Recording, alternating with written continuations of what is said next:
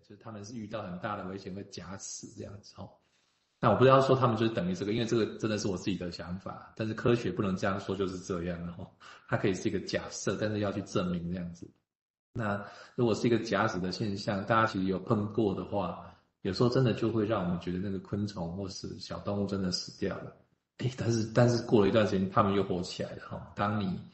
待的时间够久，或者你真的跟他们互动一段时间，熟悉他们的一些模式，这应该是动物学家他们在做的事情然后。对，就是就会发现有一个生物性的东西是这样运作的。那当然，呃，那是动物界的东西，跟人类有没有类似的地方？因为毕竟人也是动物嘛，有些东西可能是类似的，但是又不太一样的部分。那个是我们人性里面，我想任何人看到这样的小孩子在自己的国家出现，如果已经被留下来了，要再把他们遣返回去，应该都蛮不忍心的了。如果这个国家，呃，至少还可以支撑的话，哈，我想这是一个理想上是这样。在那个第一线人员哦，或者是以前，那有卡通叫做什么《萤火虫之什么宫崎骏的吗？还是什么？对，就是在战争时间嘛，然后收养了小孩，小孩说我带了一包米来。然后我应该可以付起照顾我的这个这个食物，但结果没有，成长着长，那个米就用完了哦。那那个最后当然是悲剧啊。不过意思是说，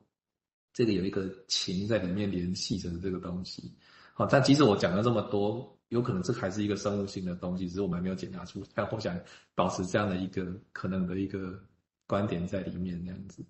好，大家联想到这边啊。这当然涉及到一些问题，就是说，显然的还是会有一个状况，就是所谓的心理问题或者心理状态，还是会容易被当作是假装的。那这表示这几个问题，一个是社会一般的想法，另外一个是表示说，所谓的心理的疾病本身它的存在的确定性，其实还没有被完全接受，哦，还所以才会有这个现象。那这个地方当然会，当然有些人会说用诈病啊什么之类的，所以这个是难题，所以他们一直要去评估这种事情。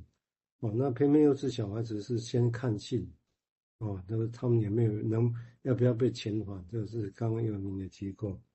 那这个地方当然会涉及到一个身心疾病，所谓身心症的自主性的议题。我印象有提过，这个个案管理协会在请的台大的那个先前台大的那个廖主任、廖任主任来谈的时候。也是的确提到这个有趣的现象，就刚刚迎宾有提到，我们现在讲神经症的时候，好像都需要靠着其他科都完全确定说啊没问题，所以才是精神科的问题。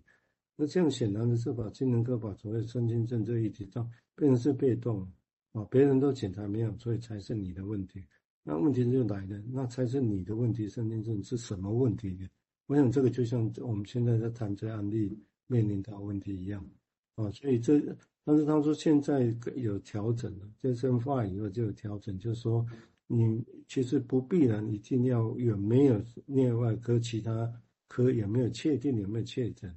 而是我们这边如果看到什么有种，那这些本质上就慢慢的确定精神科自己在这个位置上的确定性，而不是要说你排除了我才是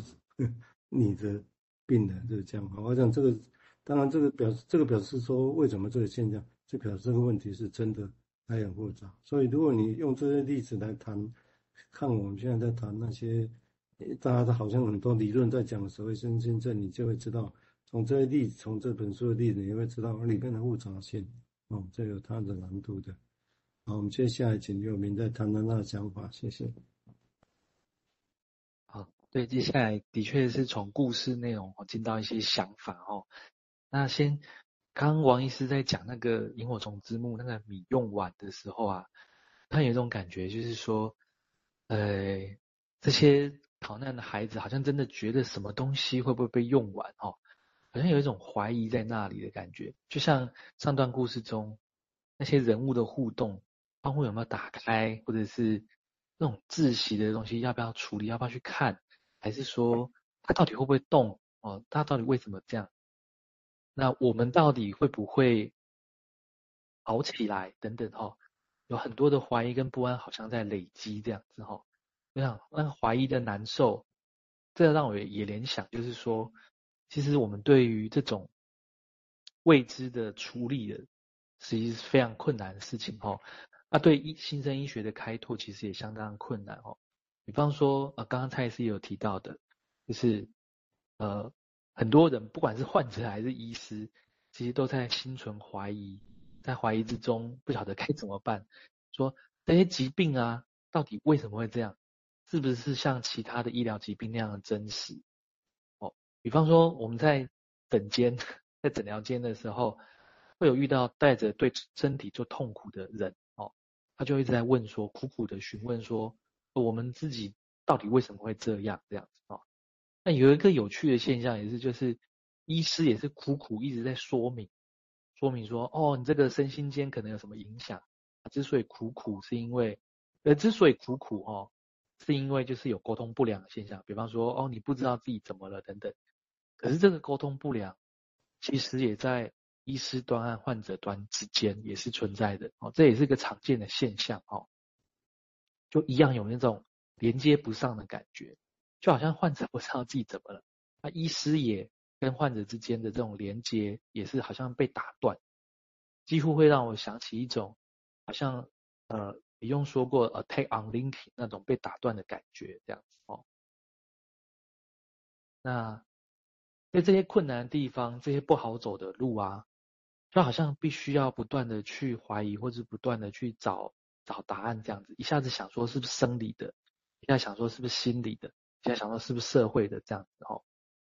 可这里我就想到这种流窜的感觉，这边大概都是一些我的联想。这种流窜的感觉，会联想到会不会我们在经历的有如这些孩子或者他家族所经历的人生的故事，是一种逃难的故事这样子，从某处要逃离到某处，哦，从这个某某某一个好像活不下去的感觉，逃到另外一个地方，可是却又在这边发现好像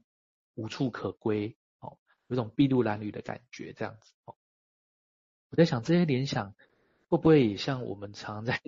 做一个面对患者的时候，我们会用自己的感觉来做一些联想，这样子哈，到底有什么意思哈？在这里面这样子，或者是不是其实是在躲避什么？哈，躲避一种被管辖的控制权吗？哦，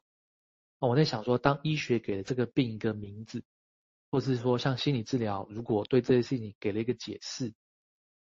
那前面有提到，就是给一个解释，其实像是一个空间。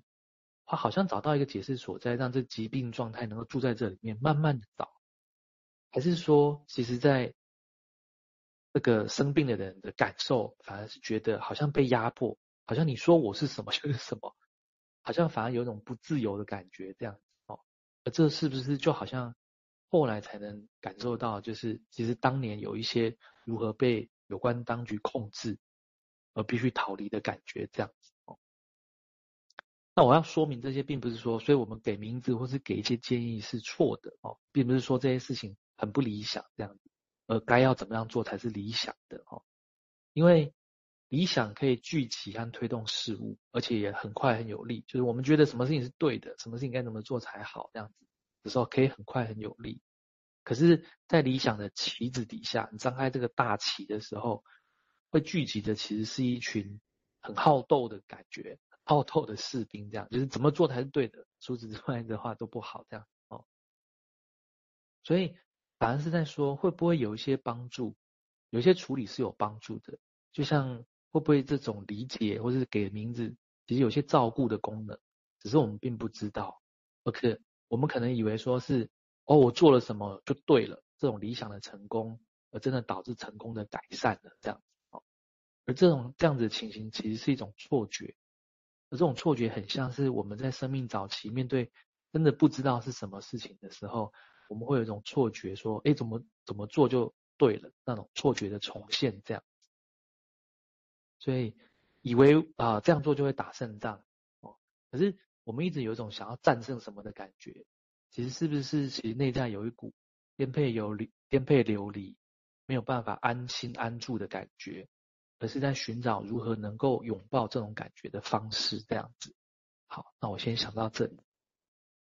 OK，谢谢佑铭的。我想这天刚好让我们想到一个事情，因为一般我们先跳出来想一想这些事情，也就是说，我们先前一般都会知道处理我们心理冲突，啊，这是一个层次，有冲突嘛？